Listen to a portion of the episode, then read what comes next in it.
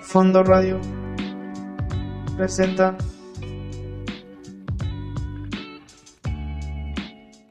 Bienvenidos a su programa favorito legal de la radio, Al Fondo de la Ley, donde hablaremos de temas súper interesantes del fascinante mundo legal. Yo soy David García y les recuerdo que transmitimos a través de Fondo Radio por nuestra plataforma, nuestra página de internet www.fondoradio.epici.com. Epici es con Z e Y. También pueden escucharnos en Spotify, iTunes y seguirnos por Facebook e Instagram pronto en otras plataformas.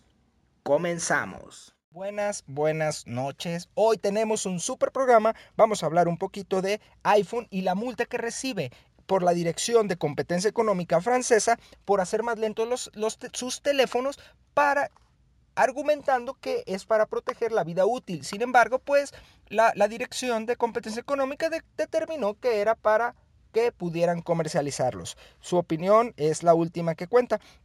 También hablaremos de los tratados internacionales en materia de comercio y si están interesados en hacer negocios fuera de México con otros países o en otros países o establecer sus oficinas en otros países, pues quédense a escucharnos y no duden en comunicarse con nosotros si es que requieren esa parte de, de asesoría. También hablaremos de los asesinatos que hay en América Latina respecto a eh, luchadores sociales, aquellos protectores de la naturaleza y hablaremos nuestra gran, gran, gran sección de la cápsula laboral con el licenciado César y también tendremos un jazz legal, nuestra cápsula de jazz legal que teníamos olvidada por ahí. Hablaremos de una de las bandas icónicas y una de las canciones icónicas del rock progresivo británico. Esto es Al fondo de la ley y hoy comenzamos. Muy buenas noches.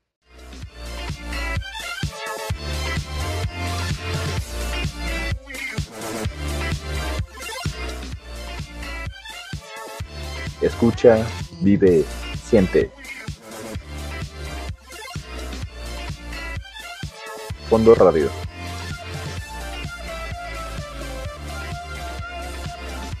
Estamos al aire.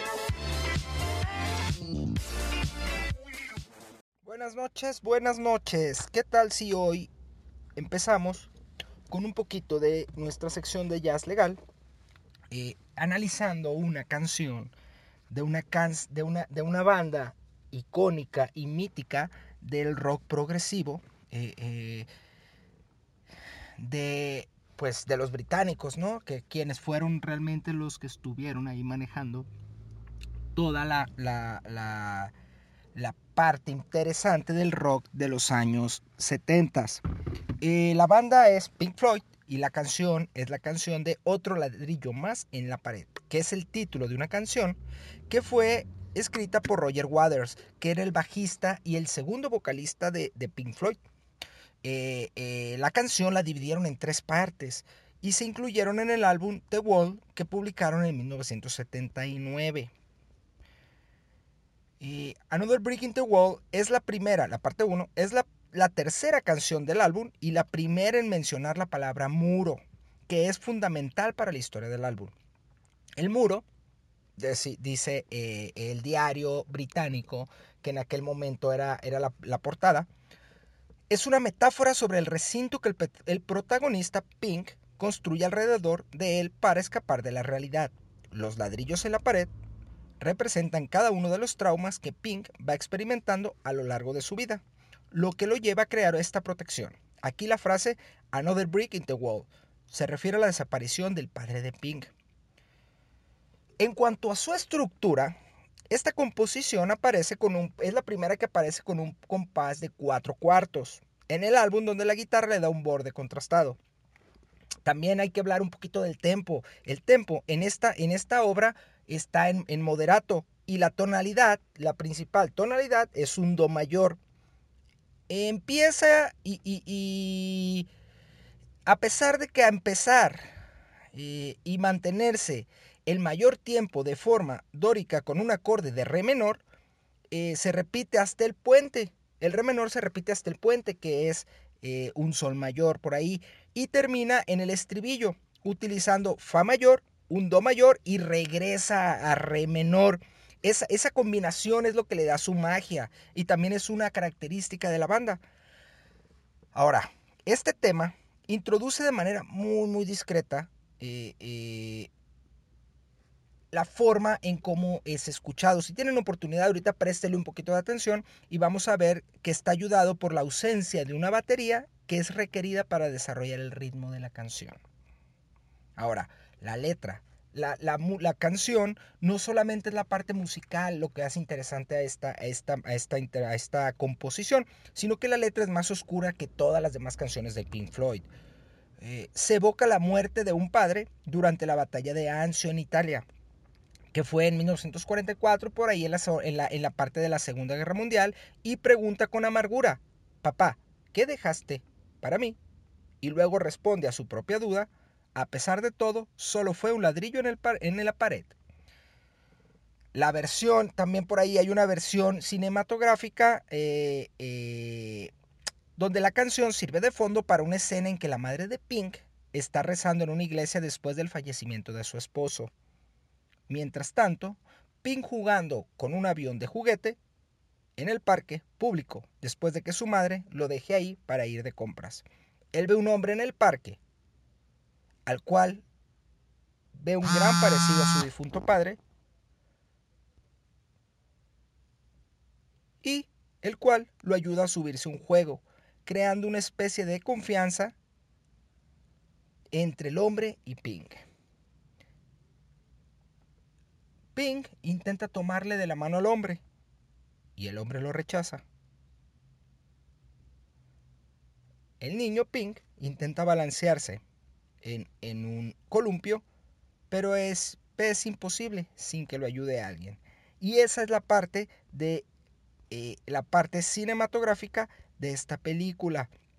Básicamente, pues esta canción es de las canciones eh, icónicas en cuanto a, a, a lo que refiere a Pink Floyd. También es importante que el total de duración de esta canción que se compuso en tres partes y que fueron tres pistas, da un total de 8.26 minutos. ¿Qué les parece si comenzamos con el fondo de la ley, con algo de Pink Floyd y con Another Brick in the Wall. Comenzamos. Muy buenas noches.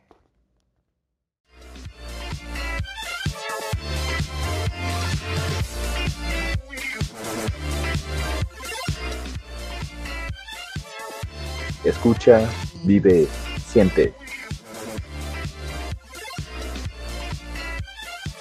Fondo Radio.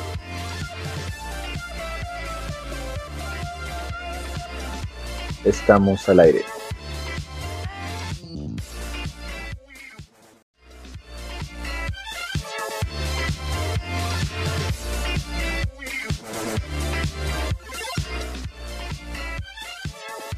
Escucha, vive, siente.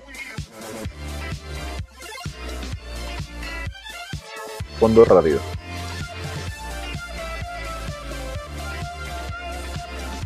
Estamos al aire.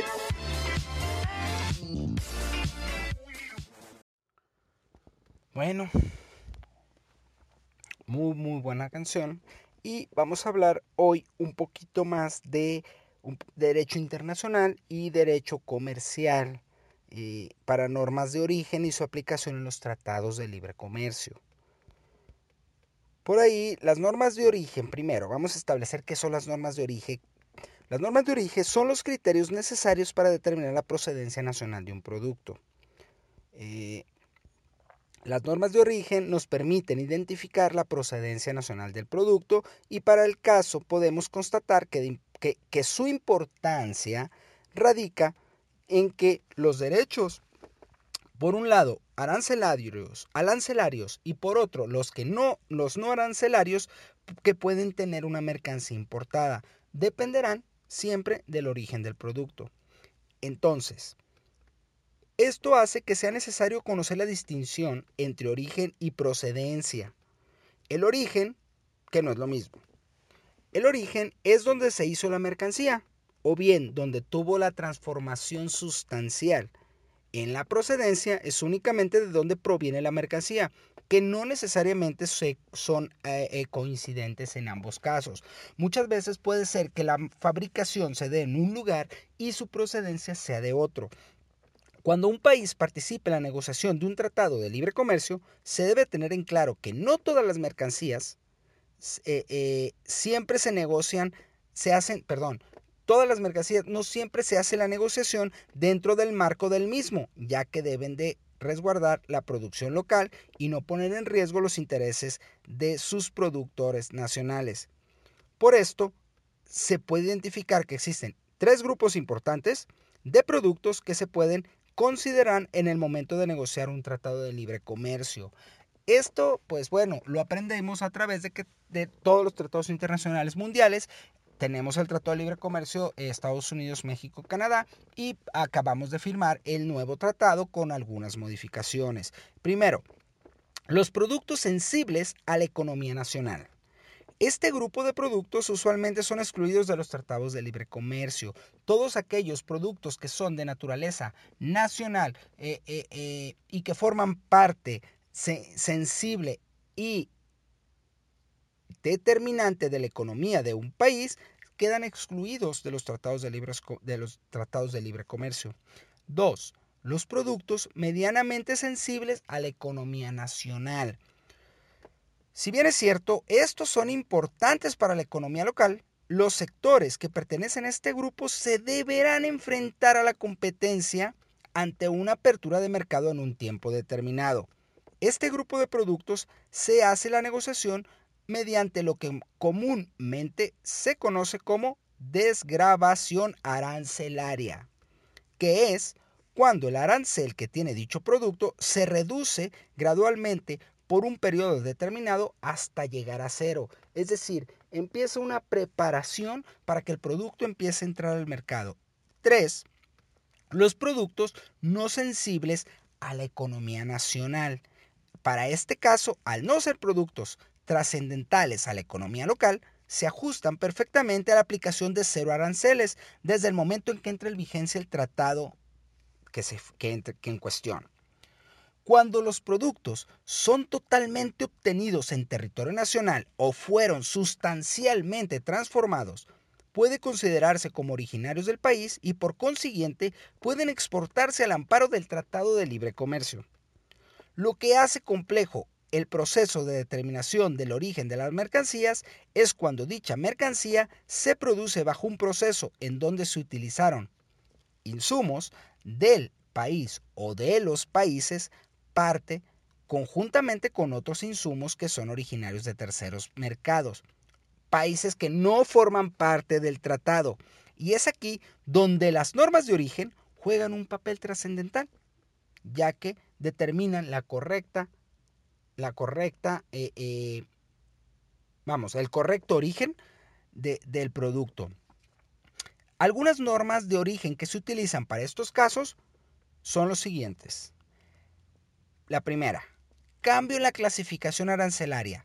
Esta norma de origen lo que pretende es identificar aquellos insumos que provienen de terceros países y determinar si la clasificación arancelaria de dichos insumos primero es diferente o si es igual a la del bien final.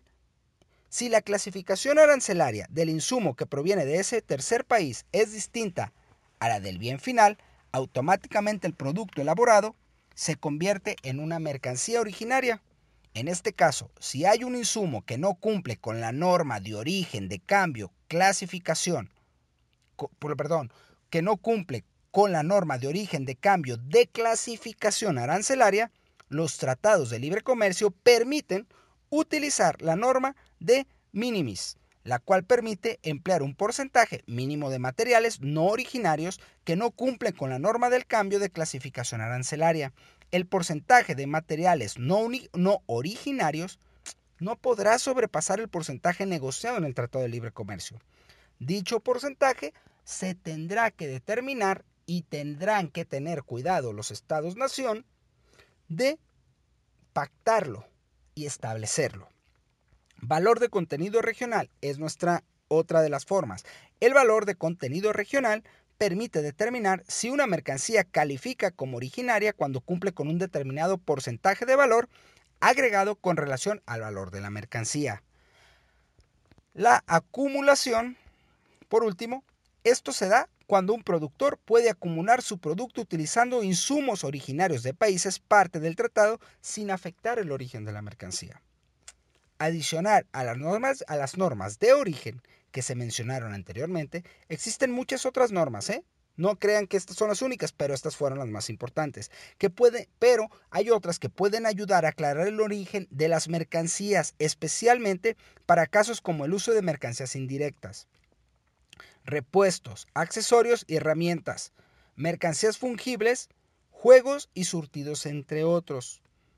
Eh, cuando, cuando se tiene la certeza de que nuestro producto es originario y puede gozar de beneficios arancelarios en otro país, se debe presentar usualmente un certificado de origen, el cual permite comprobar documentalmente que una mercancía califica como originaria. Esto obviamente no dependerá de cada tratado de libre comercio, ya que cada tratado establece un formato y la forma en que se utilizará el certificado de origen, quién es el que lo tiene que expedir, bajo qué condiciones, bajo qué reglas, etcétera, etcétera, etcétera. No todos los tratados de libre comercio tienen las mismas reglas.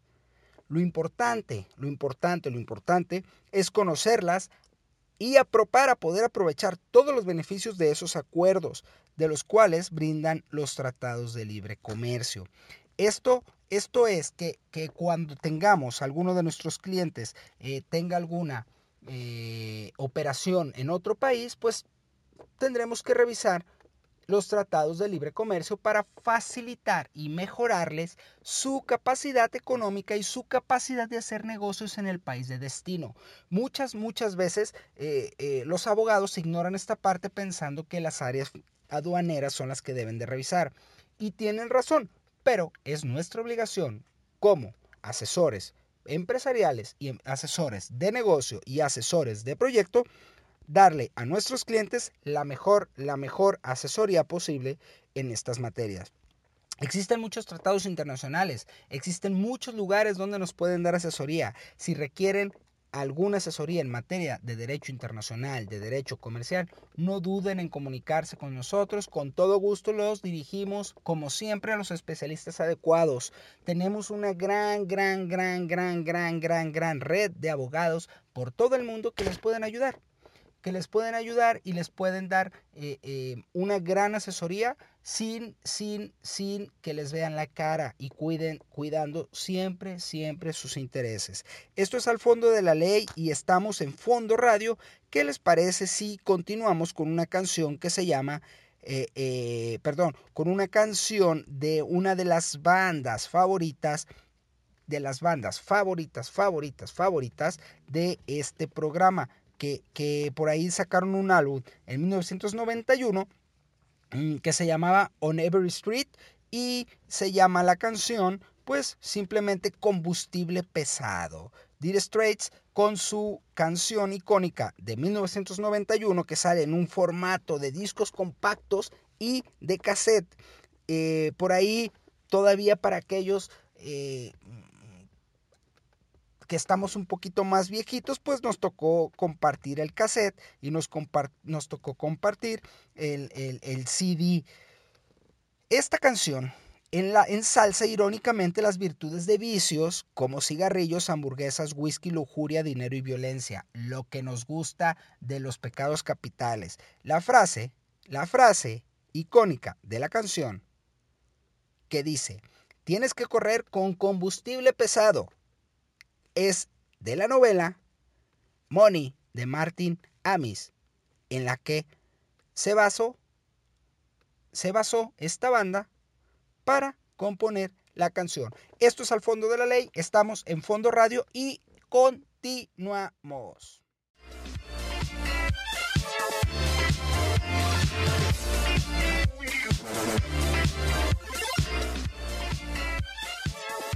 Escucha, vive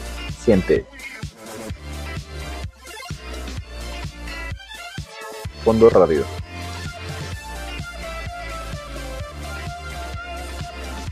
Estamos al aire.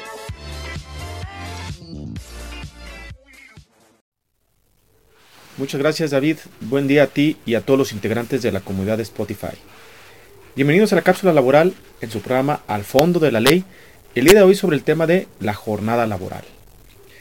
En Latinoamérica está instalada la idea de que el tiempo de descanso es igual a tiempo sin producción o tiempo perdido. La salud, el ocio y el descanso son generalmente mal vistos por los empleadores, empresarios y a medida que pasa el tiempo, incluso por los propios trabajadores.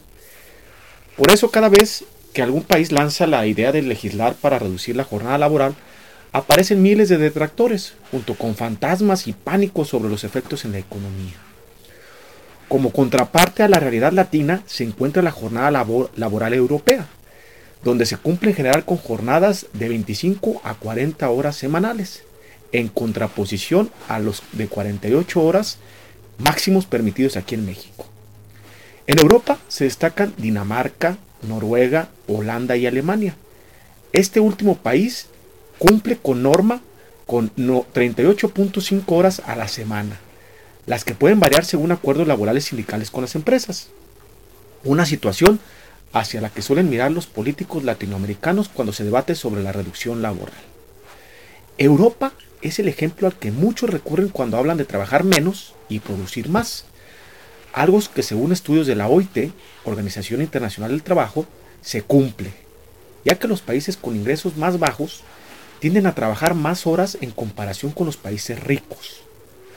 Lo que se explicaría por, una serie de factores como el porcentaje de trabajadores independientes, la existencia de trabajos mal remunerados, la inseguridad laboral, eso sin contar los aspectos culturales de cada país. La semana de cuatro días sin aumentar las horas ni bajar el salario o la reducción de jornada diaria pueden parecer un camino difícil de transitar para un empresario. Las empresas que principalmente están apostando por estas fórmulas son sobre todo tecnológicas a las que les interesa atraer y retener el talento. En cierto tipo de empresas sí que se ofrece más tiempo de vida para atraer talento, lo que ha obligado a repensar las fórmulas tradicionales de organización. Pero el problema es que está muy acotado a algunos sectores. No es una cuestión transversal que se pueda aplicar a todos de forma generalizada. México es uno de los que encabeza la lista, con 2.225 horas de trabajo al año, según el informe entregado por la OCDE, al respecto en 2017, mientras que otros países como Colombia y Costa Rica no se quedan atrás en esta competencia por ver quién trabaja más. En el caso de Colombia se cumplen 2.496 horas laborales al año, que en detalle se traducen en 48 horas semanales según la OIT, situándolo incluso sobre arriba de México. Por esa razón, en esta ocasión, analicemos algunos aspectos legales y cuestionamientos sobre el tema de la jornada de trabajo. En México, el artículo 123 de nuestra Carta Magna, en su apartado A, fracciones primera y segunda, establecen que la duración de la jornada máxima será de 8 horas y la jornada máxima de trabajo nocturno será de 7 horas. Asimismo, quedan prohibidas las, las labores insalubres o peligrosas, el trabajo nocturno industrial y todo otro trabajo después de las 10 de la noche de los menores de 16 años. Por su, por su parte, el artículo quinto de la Ley Federal del Trabajo señala que disposiciones de esta ley son de orden público, o lo que no producirá efecto legal ni impedirá el goce y el ejercicio de los derechos, sea escrita o verbal la estipulación que establezca una jornada mayor que la permitida por, por esta ley y una jornada inhumana por notoriamente excesiva, dado la índole del trabajo a juicio de la Junta de Conciliación Arbitraje. La jornada laboral en sí misma está prevista en los artículos 58 a 68 de la Ley Federal del Trabajo, que entre otros temas podemos obtener los siguientes cuestionamientos, mismos que han sido analizados por el Poder Judicial de la Federación y la Suprema Corte de Justicia de la Nación. Veamos algunos. ¿Qué debemos entender por la jornada de trabajo? La jornada de trabajo es el tiempo durante el cual el trabajador está a disposición del patrón para prestar su trabajo. Ahora bien, ¿se pueden repartir las horas de trabajo en la semana o son fijas? Aquí la ley señala que el trabajador y el patrón fijarán la duración de la jornada de trabajo sin que pueda excedir los máximos legales y podrán repartir las horas de trabajo a fin de permitir que los trabajadores tengan el reposo del sábado en la tarde o cualquier modalidad equivalente.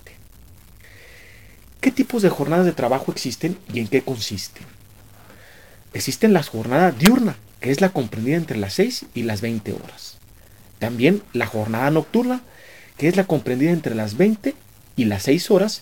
Y finalmente la mixta, que comprende periodos de tiempo de las jornadas diurna y nocturna, siempre que el periodo nocturno sea menor de 3 horas y media, pues si comprende 3 horas y media o más, se reputará jornada nocturna. ¿Cuál es la duración máxima de las jornadas de trabajo? La duración máxima de la jornada será de 8 horas la diurna, 7 la nocturna y 7 horas y media la mixta. Ahora bien, ¿cuándo aplica el descanso de media hora en la jornada de trabajo? Durante la jornada continua de trabajo se concederá al trabajador un descanso de media hora por lo menos al día. Ahora bien, ¿se puede prorrogar la jornada de trabajo? En los casos de siniestro o riesgo inminente en que peligre la vida del trabajador, de sus compañeros o del patrón, o la existencia misma de la empresa, la jornada de trabajo podrá prolongarse por el tiempo estrictamente indispensable para evitar esos males y también prolongarse la jornada de trabajo por circunstancias extraordinarias sin exceder nunca de tres horas diarias ni de tres veces en una semana. Ahora bien, ¿en cuánto se pagan las horas extras? Las horas de trabajo extraordinario se pagarán con un 100% más del salario que corresponda a las horas de la jornada. Y la prolongación del tiempo extraordinario que exceda de 9 horas a la semana obliga al patrón a pagar al trabajador el tiempo excedente con un 200% más del salario que corresponda a las horas de la jornada. En los casos de los trabajadores de confianza de alto nivel que ocupan el cargo de director, administrador o gerente, a quien corresponde demostrar que se desempeñó en una jornada extraordinaria de labores, es decir, al trabajador en sí mismo o al patrón. La Suprema Corte de Justicia de la Nación sostuvo que si el juicio laboral se genera controversia sobre la duración de la jornada ordinaria de labores e indirectamente respecto a la extraordinaria de un trabajador de confianza que ya mencionamos, ante la diminuta posibilidad de que el patrón genere los controles de asistencia relativos, dado que estos empleados tienen a su vez la maniobrabilidad de esos documentos, es corresponde al trabajador la carga de la prueba para acreditar su dicho, debido a que en el caso no se actualiza la premisa de que el patrón tenga mejores posibilidades para acreditar ese hecho. Por lo tanto, al trabajador le correspondería en un juicio laboral demostrar que tiene la carga probatoria de que desempeñó una jornada extraordinaria de labores. Por otro lado, es válido legalmente pactar en el contrato de trabajo que el empleado solo debe elaborar con la autorización previa por escrito del patrono de sus representantes.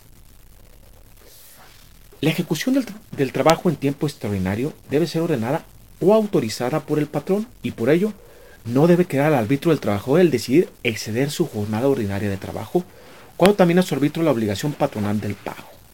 Así, en un contrato individual o colectivo de trabajo, es legalmente válido pactar expresamente que el trabajador solamente estará obligado a laborar tiempo extraordinario en tanto existe en su poder orden previa por escrito del patrón o de sus representantes facultados para ello, en que señalen claramente las labores a desarrollar y el tiempo requerido.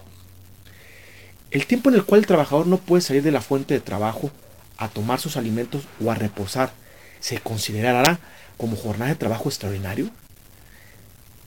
Esto ha sido dilucidado por el Poder Judicial de la Federación y establece que si el trabajador permanece en el centro de trabajo durante ese lapso de descanso, éste debe considerarse como tiempo efectivamente trabajado y deberá computarse para resolver en relación con las horas extras que reclama como parte de su jornada de trabajo.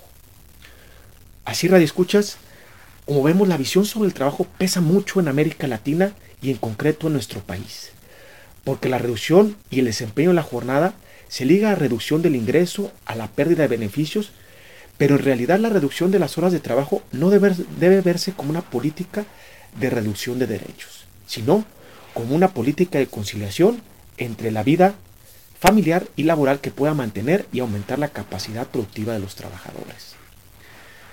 Muchas gracias, estimado David, por el espacio que me otorgan para platicar sobre temas laborales y a ustedes, miembros de la comunidad de Spotify, por la atención que nos brinda.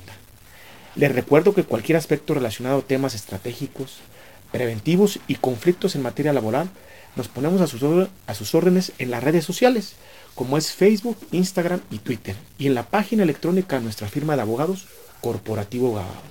Muchísimas gracias.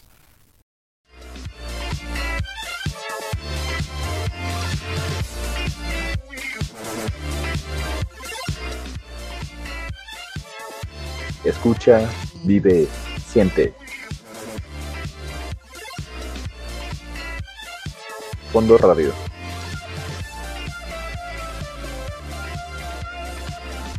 Estamos al aire.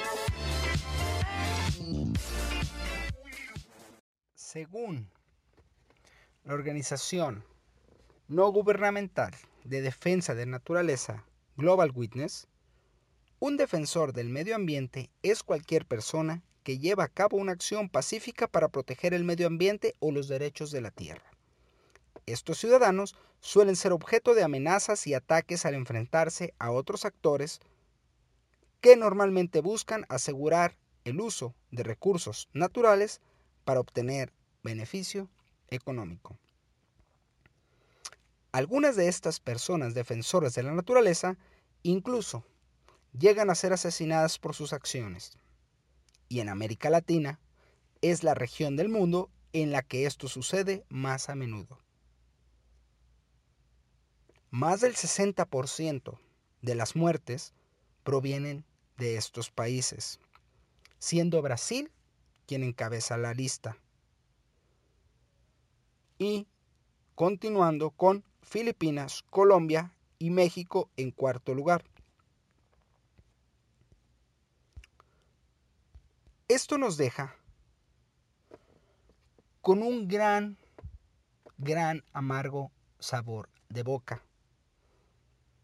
¿Y por qué hablamos en el fondo de la ley de este tema tan, tan eh, fuera de contexto? Porque en realidad no depende, y no se trata de un análisis legal de la situación. Sin embargo, eh, la el, último, el último atentado eh, fue para, para, el señor eh, Homero, quien era defensor de la, del bosque en Morelia, en Michoacán, perdón, de la mariposa monarca. Y así como él, ha habido un, un gran, gran, gran número de luchadores sociales que han acabado muertos por sus ideales, por sus creencias, por su situación, por el amor que le tienen a la Madre Tierra, por el amor que nos tienen a los demás. Por todo eso, por todo eso, es que no podemos quedarnos callados agradezco a cada uno de aquellos que se levantan y luchan por mejorar este mundo, por buscar que siga habiendo santuarios eh, naturales dentro de, de, nuestro planeta, dentro de nuestras, dentro de nuestras fronteras, incluso fuera de ellas. Agradezco también a todos aquellos que día a día siguen luchando, peleando, arriesgando la vida por mantener la naturaleza viva. Gracias, señor Homero. Gracias por todo. Gracias por enseñarnos que la vida vale más que todo y a la vez que nada. Esto es al fondo de la ley y en homenaje a todos, a todos aquellos soldados de la Madre Tierra caídos, les dedicamos esta canción. El necio de Silvio Rodríguez, esto es al fondo de la ley y estamos en Fondo Radio. Buenas noches.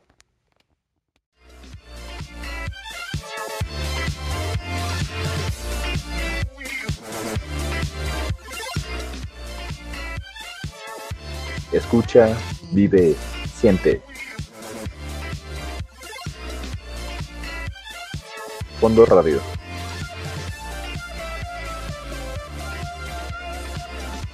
Estamos al aire.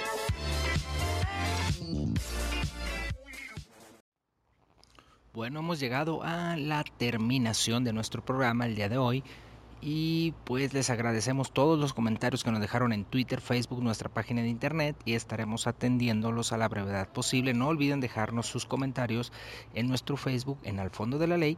Ahí nos pueden encontrar en la categoría y en las páginas de las redes sociales de Fondo Radio. Recuerden, yo soy licenciado David García y los esperamos todos los martes para platicar del interesante mundo del entretenimiento legal. Pan y circo, señores. Muy buenas noches. Los esperamos.